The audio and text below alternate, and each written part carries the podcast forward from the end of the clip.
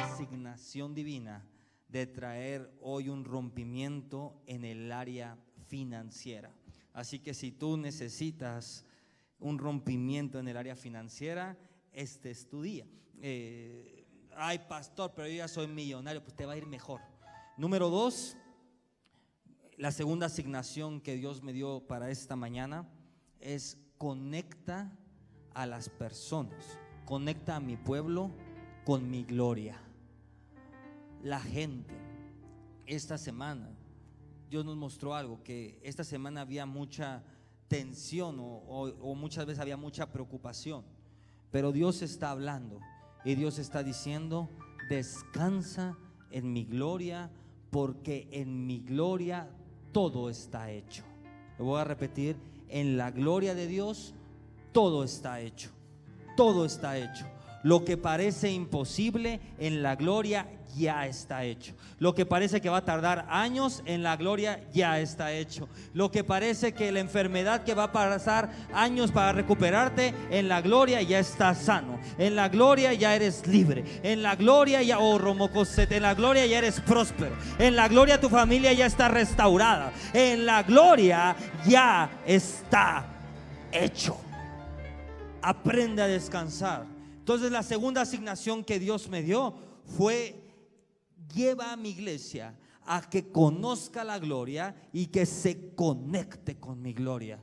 Aprenda a descansar en la gloria de Dios. Aprenda a descansar en la gloria de Dios.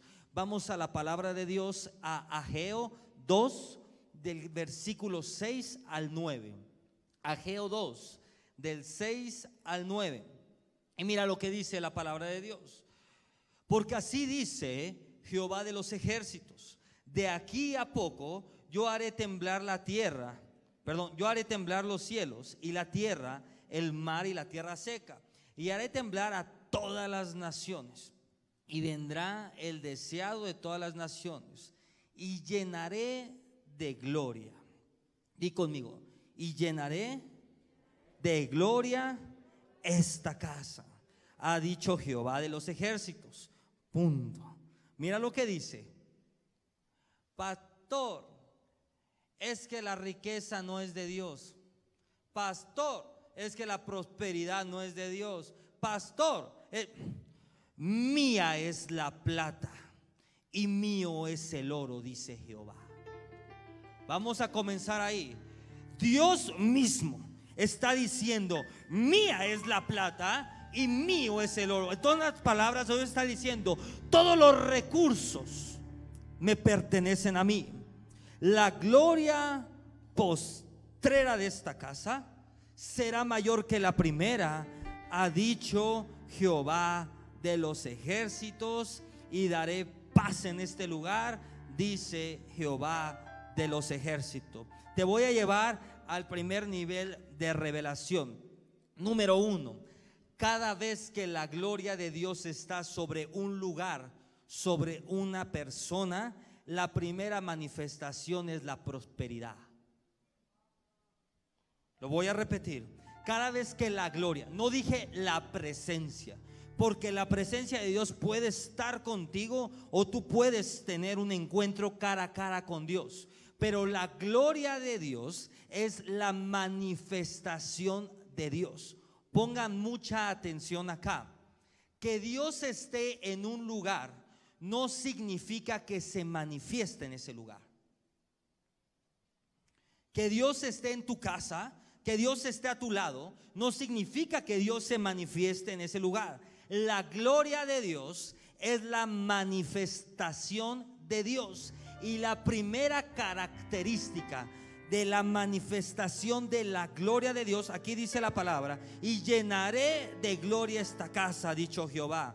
Y despuesito de decir eso dice, mío es la plata y mío es el oro. Quiere decir que la primera característica de la manifestación de la gloria es la prosperidad. Y número dos, la segunda característica de la manifestación de la gloria es la paz.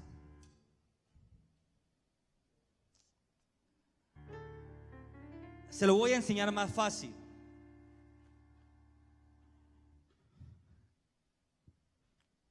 Puedes tener todos los recursos del mundo, pero si no hay paz, nada tienes.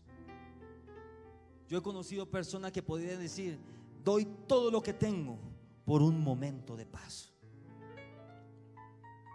Ojo acá. ¿Cómo les digo esto? Así. Pero es muy difícil tener paz sin recursos.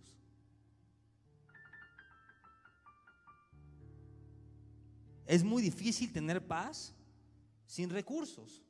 No hay una persona, no importa el, el, nivel social que tenga ni el nivel educativo que me diga, pastor, yo no tengo ni para comer, pero tengo una paz. Eso no existe. Eso no existe.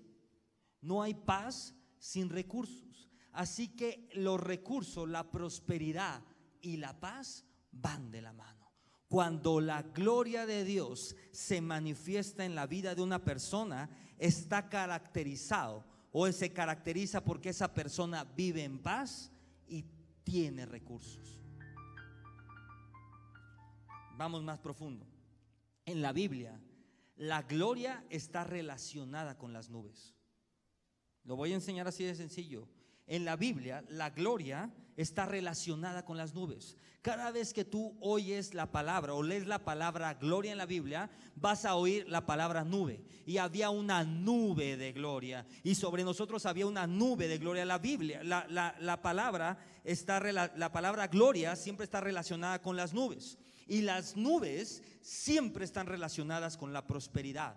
Cada vez que veas en la Biblia la palabra gloria, es muy probable que veas después la palabra nube. Y cada vez que veas la palabra nube, despuesito vas a ver. Y esa nube era una nube de prosperidad. Y de la nube descendía pan. Y la nube nos daba descanso. Cada vez que veas la palabra gloria, vas a encontrar la palabra nube. Y la nube, oh,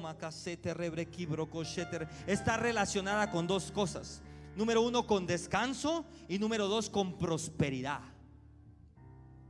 El pueblo de Israel iba caminando, pero dicen que no se cansaban, porque en medio del sol, en medio del desierto había una nube que daba sombra. Y ellos iban a caminando y con la nube iba una sombra. Iba una sombra delante de ellos, iba una sombra sobre ellos que impedía que, que se cansara. Entonces ponle ahí, la nube o la gloria trae descanso. La gloria trae prosperidad. Y ojo acá, las nubes son un medio de transporte. Cuando la Biblia habla que había una nube que iba sobre ellos, era Dios mismo usando una nube usando un medio de transporte para que donde quiera que fuera el pueblo de Israel, había un medio de transporte que le llevaba provisión, le llevaba sombra, le llevaba riqueza. Dios está hablando esta mañana y Dios está diciendo, yo voy a desatar una nube de gloria sobre tu vida. Donde quiera que tú vayas, donde quiera que tú vayas, la prosperidad va contigo. Donde quiera que tú vayas, la sombra de Dios va contigo. Donde quiera que tú vayas, el descanso va contigo. No te preocupes, descansa, descansa en la gloria de Dios. La, la gloria de Dios está relacionada con prosperidad, está relacionada con riquezas y está relacionada con transferencia. Y hay una gloria que está siendo desatada en este tiempo, que viene una transferencia. Una de las señales, escucha muy bien esto iglesia, una de las señales de los últimos tiempos es que la iglesia, ¿quién es la iglesia? Voy a repetir. Una de las señales de los últimos tiempos es que la iglesia, ¿quién es la iglesia? Una de las señales de los últimos tiempos es que la iglesia tenga recursos. Dije, una de las señales de los últimos tiempos es que la iglesia tenga recursos. Y estoy hablando de recursos financieros, y estoy hablando de recursos espirituales, y estoy hablando de recursos naturales y estoy hablando de recursos humanos. Una de las claves de una de las señales de que estamos entrando en los últimos tiempos es que la iglesia tenga recursos. En la Biblia hay, ha habido tres grandes transferencias de riquezas. O sí, tres grandes transferencias de riquezas que Dios ha dado al hombre de una manera sobrenatural. Número uno, y la primer transferencia de riqueza, es cuando Dios hizo al hombre. Pastor, ¿cómo? Dice la palabra que Dios formó al hombre y que le sopló aliento de vida. Cuando Dios le sopla aliento de vida al hombre, Dios le transfirió todo lo que él era a Adán. Le transfirió su mente. Y no solamente eso, sino dice la palabra de Dios que lo puso en el huerto. Le dio todas las riquezas de la humanidad y por el huerto dice la palabra que corrían ríos. Había un río de oro, había otro río de sanidad, había otro río de agua. Entonces espérate, Dios mismo desde el principio hizo una transferencia de riqueza hizo una transferencia total. Número uno, hizo una transferencia espiritual, porque le dio todo lo que era, su espíritu, su alma, su mente se la dio al hombre. Pero de repente, despuesito de darle eso, ojo acá, oh macasa, Dios está hablando. Despuésito de darle eso, Dios le dio, oh macasi, rebre. Dios le dio el, huerto, el huerto para que pudiera sojuzgarlo. Ojo acá,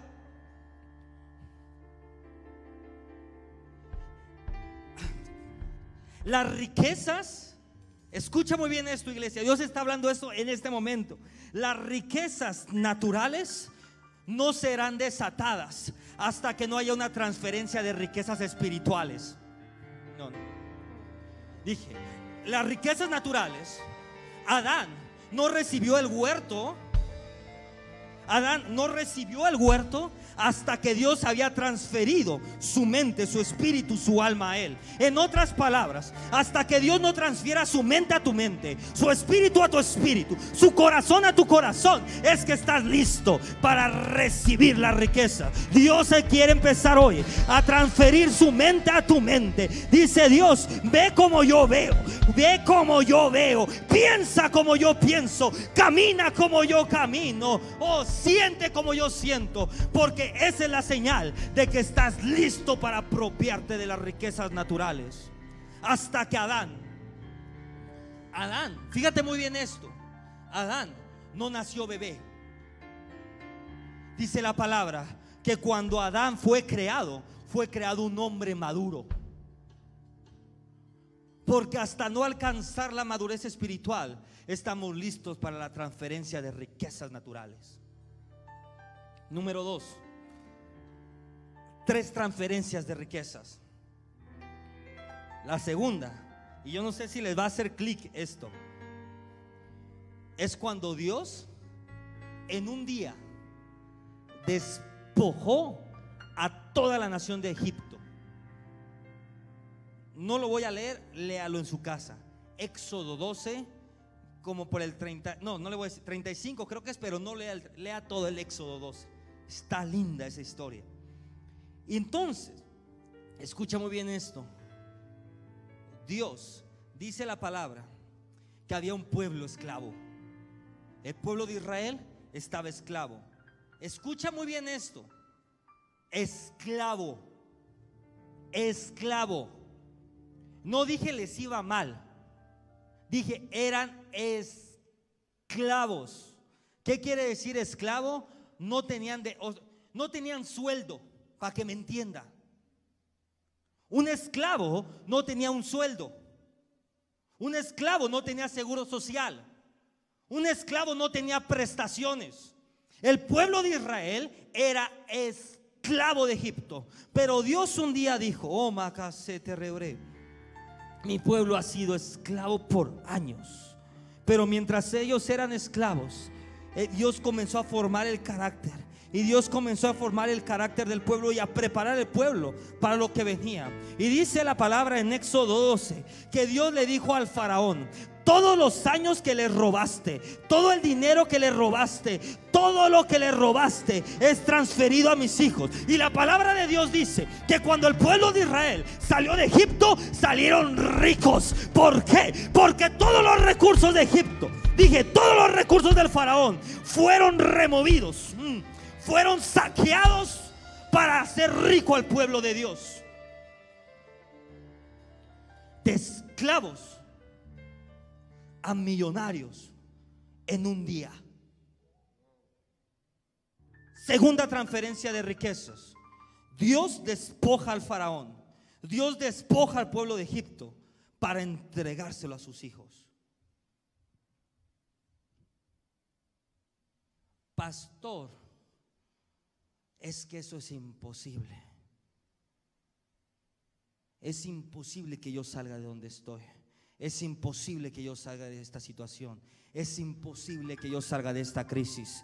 Te voy a decir algo. Si Dios pasó de ese Omakasi, si Dios en un día convirtió a los israelitas de esclavos a personas libres y prósperas, en un día ten por seguro que Dios lo puede volver a hacer. Porque Dios es el mismo ayer, hoy y por siempre. En este momento estamos viviendo una guerra en el mundo espiritual. ¿Por qué, pastor? Y te podría decir que estamos viviendo la guerra más grande que jamás hemos visto. ¿Por qué, estamos, ¿Por qué dice eso, pastor? Porque en este momento hay un sacudimiento mundial. Póngale ahí y apunta muy bien esto. Y hay más muertos que en muchos años. Cuando vemos tanta gente muriendo, ah, es una señal de que hay una guerra de transferencia de riquezas, de transferencia de recursos, pero de transferencia de favor, de transferencia de gracia y de transferencia de dones. Le voy a enseñar algo todavía más profundo. Cuando usted muere, no se lleva los dones al cielo. Escuche muy bien esto. Cuando usted muere, no se lleva los dones al cielo. Esos dones quedan en la tierra. Yo no sé si estoy hablándole a alguien aquí. Esos dones quedan en la tierra. Cuando vemos una de las señales de los últimos tiempos de que generales de Dios están muriendo. ¿Sabe por qué, iglesia? Porque Dios está transfiriendo esa gracia, ese favor, ese esos recursos a nuevas generaciones. Porque Dios está comenzando a levantar una nueva generación de gente con revelación, de generales de guerra, de gente llamado a tocar naciones. Entonces, cuando viene esa muerte, Dios comienza a transferir riqueza. Es por eso que en este tiempo estamos viviendo una guerra. ¿Una guerra de qué? Una guerra de gracia, una guerra de favor, una guerra de recursos. Y ojo acá, y la guerra más alta es una guerra de recursos. ¿Por qué, pastor? Porque la guerra más fuerte es en los recursos. Y voy cerrando. ¿Por qué la guerra más fuerte es en los recursos? Muy sencillo. Principio número uno de ventas y de economía. Esto lo prediqué alguna vez. Dos puntos, póngale ahí. Principio de ventas y de economía y de marketing y de todo. Dos puntos. El que paga manda. Lo voy a repetir. El que paga manda. ¿Se lo enseño más profundo? Hasta aquí de que a la iglesia le pongan reglas. Este es el momento que la iglesia comienza a poner las reglas. Este es el momento que los hijos de Dios comienzan a poner las reglas del juego. Así va a ser porque yo lo digo. Así va a ser porque así, oh porque así lo dice la palabra de Dios. El que paga manda. Es tiempo de que la iglesia deje de ser maltratada, deje de ser sojuzgada y la iglesia empiece a poner las reglas. Hmm.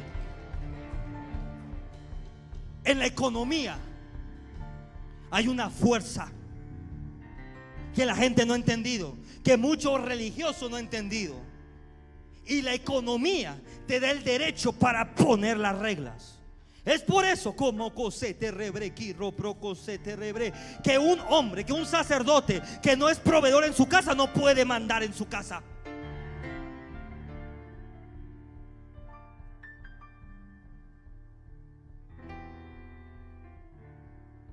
Qué cara? El que paga manda. Es por eso que la iglesia ha sido, le ponen regla de todo. ¿Sabe por qué? Porque la iglesia no ha tenido los recursos. Pero este es momento, oh Macasito. Dios me habló y dijo: Dile a mi iglesia que ese momento ya se acabó. Ya estuvo bien que te pongan reglas. Ya estuvo bien que hagas cosas que no tienes que hacer. Ya estuvo bien que, oh Macasete rebre. Yo pude sentir esto y esto lo sentí en mi espíritu la semana pasada. Gente que tuvo que actuar mal por órdenes de sus jefes.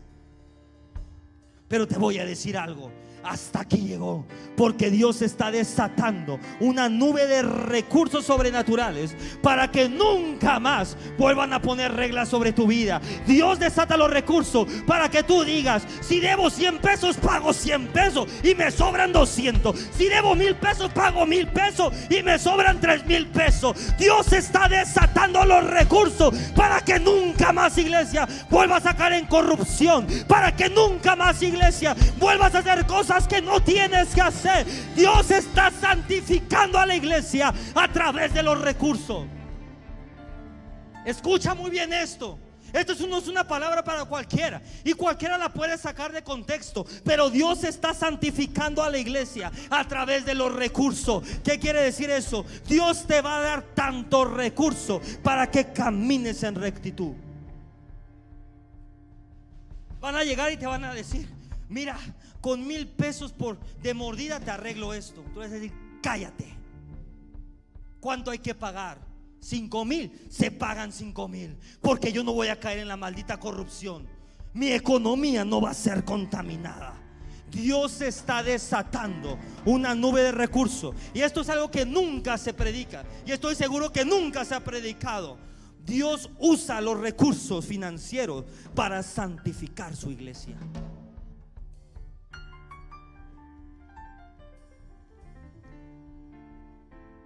Cuando tienes tantos recursos, te vuelves una persona incorruptible.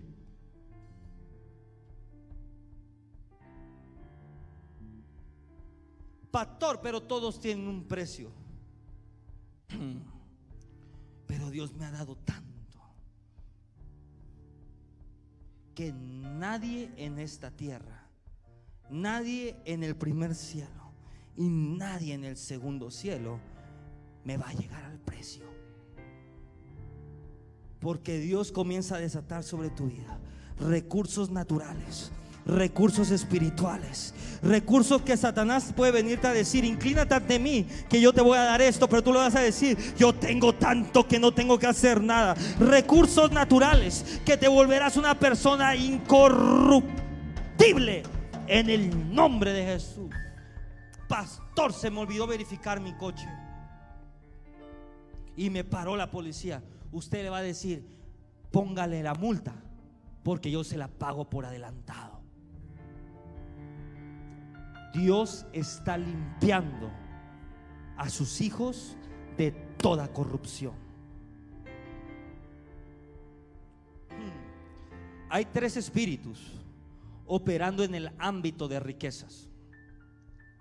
Número uno, pobreza. Número dos, recesión. Y número tres, deuda. Lo voy a repetir. En el ámbito de riquezas, en el ámbito espiritual, hay tres espíritus operando para retrasar las riquezas o para impedir que esas riquezas vengan a la mano de los hijos. Espíritu número uno, pobreza, póngala ahí. Pobreza igual a maldición.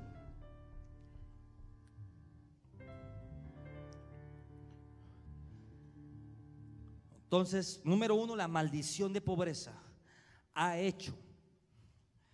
La maldición de pobreza ha entrado a través de la religión, haciendo creer a la iglesia que la pobreza es una señal de santidad. Y lo hemos visto. Hay personas que hacen votos de pobreza.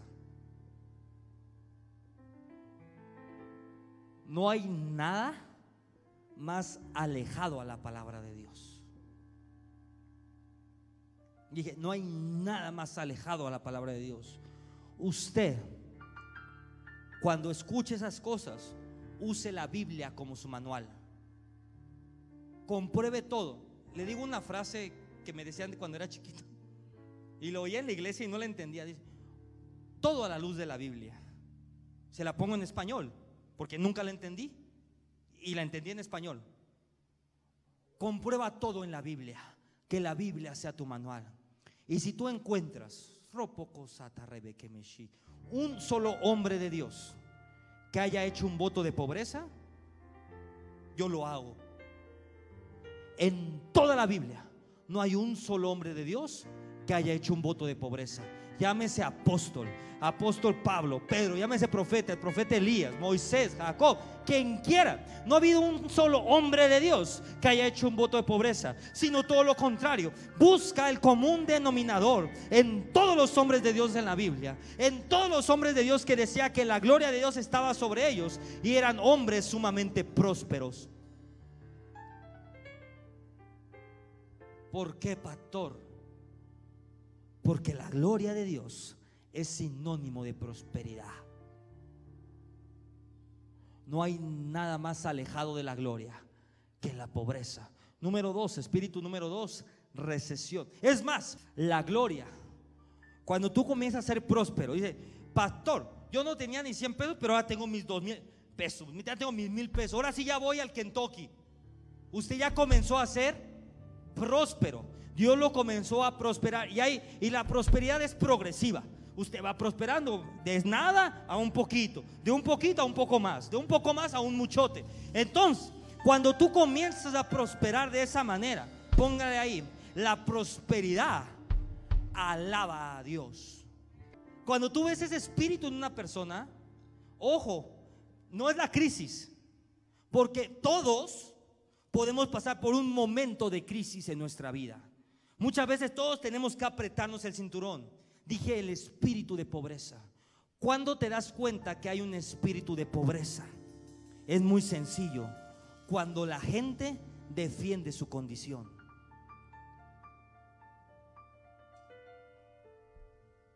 Cuando la gente no lo defiende, cuando la gente dice, pastor, estoy mal, no tengo ni para comer, ya no quiero estar así, yo necesito. Eso no es un espíritu de pobreza. Cuando hay un espíritu de pobreza es cuando las personas defienden su condición. Es que no puedes vivir así, así estoy bien. Es que no puedes cada fin de semana estarte mordiendo los dedos. Pues es que así es. Y es más, tú no te metas porque así mi familia y yo somos felices. Cuando tú ves que la persona defiende esa condición, hay un espíritu de pobreza. Número dos, la recesión. Número tres, espíritu de deuda. Póngala ahí. La deuda es un negocio. Lo voy a repetir. La deuda es un negocio. Y pónganlo un poquito ahí. Deuda igual esclavitud. Deuda de los últimos tiempos es que la gente no se está dando cuenta que Satanás está usando al sistema de este mundo para que la gente adquiera deuda y a través de la deuda mantenerlos esclavos. Hace ocho días la señora Patti dio un testimonio. Dijo, pastor, yo siempre vendía un coche para comprarme otro coche. Ahora ya no voy a vender, o sea, ya no necesito venderlo para comprármelo. Dijo lo número dos, y esta vez lo voy a pagar de contado. Dios está desatando los recursos para que los hijos no caigan en más deudas. Ese es el propósito de los recursos. Cuando su pastor le dice, no haga esto, no es por molestarlo, es porque sé para dónde va el mundo espiritual. Dios está trayendo a mí, lo voy a hablar en mi punto, en mi vida. Yo estaba a punto hace como tres meses, dos meses, de adquirir una deuda con el banco, un crédito, para poder financiar los negocios y que volvieran a andar. Pero Dios me dijo, espera. Y comenzamos a orar y comenzamos a clamar. Y hace un mes, amor, Dios desató todos los recursos sin pedir un solo peso al banco para reactivar los negocios. Y aparte, sobró. En otras palabras. El enemigo está usando la deuda para mantener a los cristianos en Egipto. Porque sabe que en el momento que sus hijos salgan de Egipto, la prosperidad va con ellos. El enemigo está usando todos los recursos para mantener a los hijos en Egipto. Porque sabe que del momento que la iglesia remanente salga de Egipto, la riqueza va con ellos. En otras palabras, en el momento que tú salgas de deuda, a donde quiera que vayas, la prosperidad irá contigo, dije. A donde quiera que vayas. ¿Por qué, pastor? Porque donde hay libertad no hay esclavitud. No hay un medio esclavo. O eres esclavo o eres libre. Cuando tenemos deuda en el área financiera, cuando tenemos deudas financieras, hay una esclavitud en el área financiera. Pastor, pero quiero comprar mi casa. Dios va a desatar los recursos para que la compres cash. Pastor, pero me quiero comprar mi coche. Dios va a desatar los recursos para que te lo compres cash. Pastor, pero quiero el coche del año, no sé. Dios va a comenzar a probar corazones y a ver dónde están puestos sus ojos. Hace poquito una persona me dijo a mí, oye, en su empresa, ¿no? Me están proponiendo que me dan un coche de, para, a cuenta de la empresa y que quede utilitario, no sé qué. Le dije, ¿para qué te alcanza? pues así que me alcance, me alcance, me alcanza para un suru. ¿Qué año? No sé, 2098, no sé qué año. ¿Sabe qué le dijo pastor, cómprate el sur, pero págalo cash. Y eso Dios lo va a usar para desatar un nuevo nivel de riqueza sobre tu vida. Aprenda, iglesia, esto no es natural, esto es espiritual. Esto es espiritual. Esto es espiritual. Esto es espiritual. Discierne. La deuda es un negocio. Y es un negocio que Satanás ocupa quiere hacer un ejercicio conmigo, agarre sus tarjetas de crédito, agarre una tijera y las corta en dos. Se lo prometo que va a decir, ah, me siento libre. Yo nunca lo había experimentado, pero cuando fue con la pandemia, la pastora y yo dijimos, ya vamos a cancelar todas las tarjetas y vamos a liquidar. Al segundo mes o tercer mes, la pastora me íbamos manejando y me dijo, Joel, en mi vida había sentido este nivel de libertad. La gente no entiende el peso de la deuda. Ahora sí cierro. Donde se está, donde se está moviendo el Espíritu Santo, se está moviendo la riqueza. Dios nos habló esto. Dios está desatando desde este ministerio un torbellino, un tornado. Y ese tornado y ese torbellino iba a tomar a la persona y le iba a arrancar. Escucha muy bien esto, iglesia. Si tú entras en una revelación y en un corazón correcto, no importa el tamaño de deuda que traigas, no importa el tamaño de grillete que traigas. Cuando viene un tornado fuerte, los tornados y los torbellinos tienen la capacidad de romper las cadenas, tienen la capacidad de romper los grilletes. Y yo comienzo a declarar y profetizo en el nombre de Jesús que todo aquello que te tiene atado, toda maldita deuda que te impide avanzar, yo declaro y profetizo que desde este altar comienza un movimiento espiritual comienza un remolino y es un remolino tan agresivo y tan violento que rompe todo yugo de esclavitud. Se libre de la deuda ahora. Mm. Uh. Uh. Joel 2.23. Termino con esto. Vosotros también, hijos de Sión, alegraos y gozaos en Jehová vuestro Dios Dice ahí, preocupados y morderse las uñas. Hmm. ¿Qué dice? alegraos. ¿Cómo es alegraos? Gozaos en Jehová vuestro Dios, porque os ha dado la primera lluvia a su tiempo. Ojo acá. Os ha dado la primera lluvia a su tiempo. En esta casa, en este lugar, y todos ustedes ya recibieron la primera lluvia a su tiempo. Igual Dios de la nada los llevó a un nivel. Dios de aquí los llevó acá. Dios los proveyó. Ya recibieron la primera lluvia. Dice aquí, os has dado la primera lluvia a su tiempo. Eso ya te lo dio Dios. Ya muchos tienen casa, muchos tienen un coche, muchos tienen un negocio, muchos tienen trabajo. Esa lluvia ya está. Porque os ha dado la primera lluvia a su tiempo. Pero mira la promesa de Dios. Y hará descender sobre vosotros la lluvia temprana y tardía. ¿Qué quiere decir esto, pastor? La lluvia temprana es la gloria de Dios. Dice la palabra, y hará descender sobre vosotros, vamos a cambiarlo, la gloria de Dios. ¿Y cuál es la tardía? Póngala ahí, y las riquezas. La lluvia tardía son las riquezas. ¿Estás listo? Como al principio. Mucha gente no entiende el principio. Cree que como el principio es como cuando me iba bien. Si algún pastor te enseñó eso, hazle así. Pastor.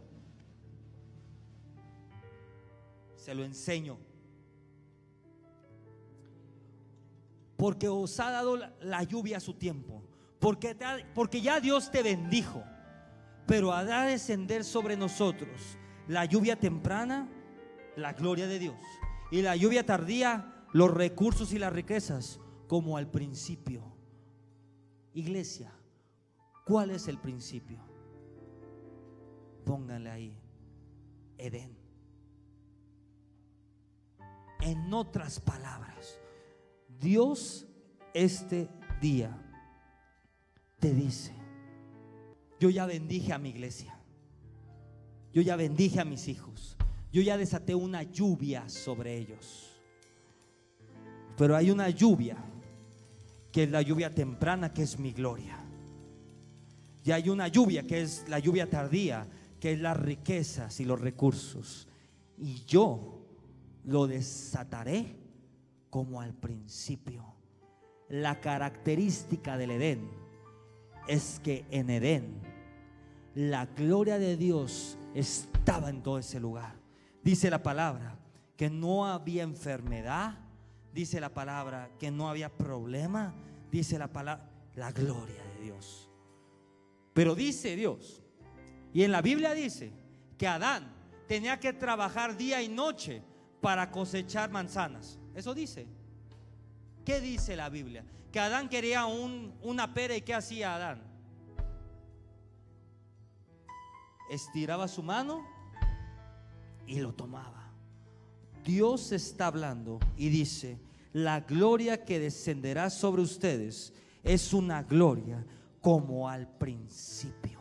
En otras palabras, pastor, ¿qué viene con la transferencia de riqueza? Dios está trayendo la plenitud de su gloria y la plenitud de sus recursos y lo está entregando a la iglesia en movimiento, a la iglesia remanente y a la iglesia que sí sabe qué hacer con la riqueza. Hmm. Pastor, yo no sé qué hacer con la riqueza. Número uno, apunta esto ahí. Si eres un tacaño, no estás listo para hacer. Si usted es un tacaño, no estás listo para caminar en riqueza.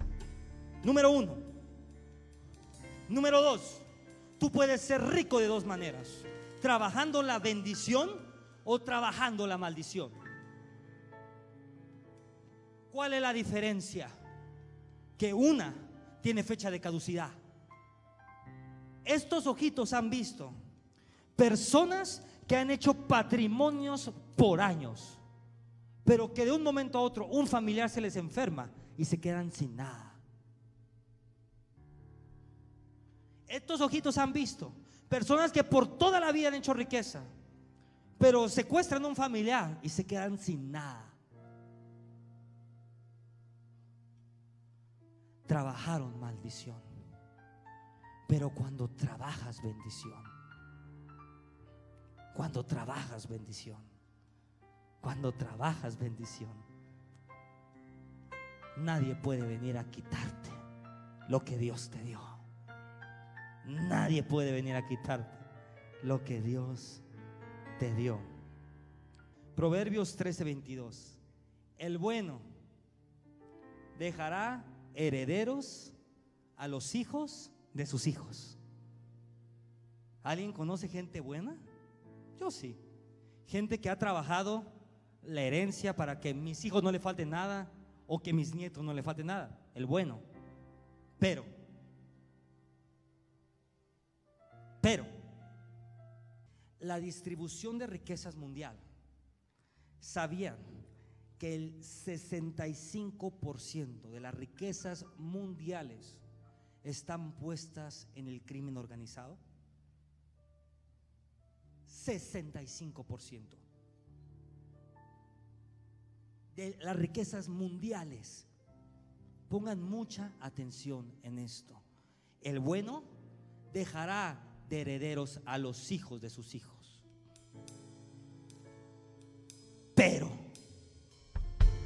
Le enseño todavía algo más profundo. La industria pornográfica vale lo que la NBA, básquetbol, la NFL, fútbol americano y la de béisbol juntas. Juntas.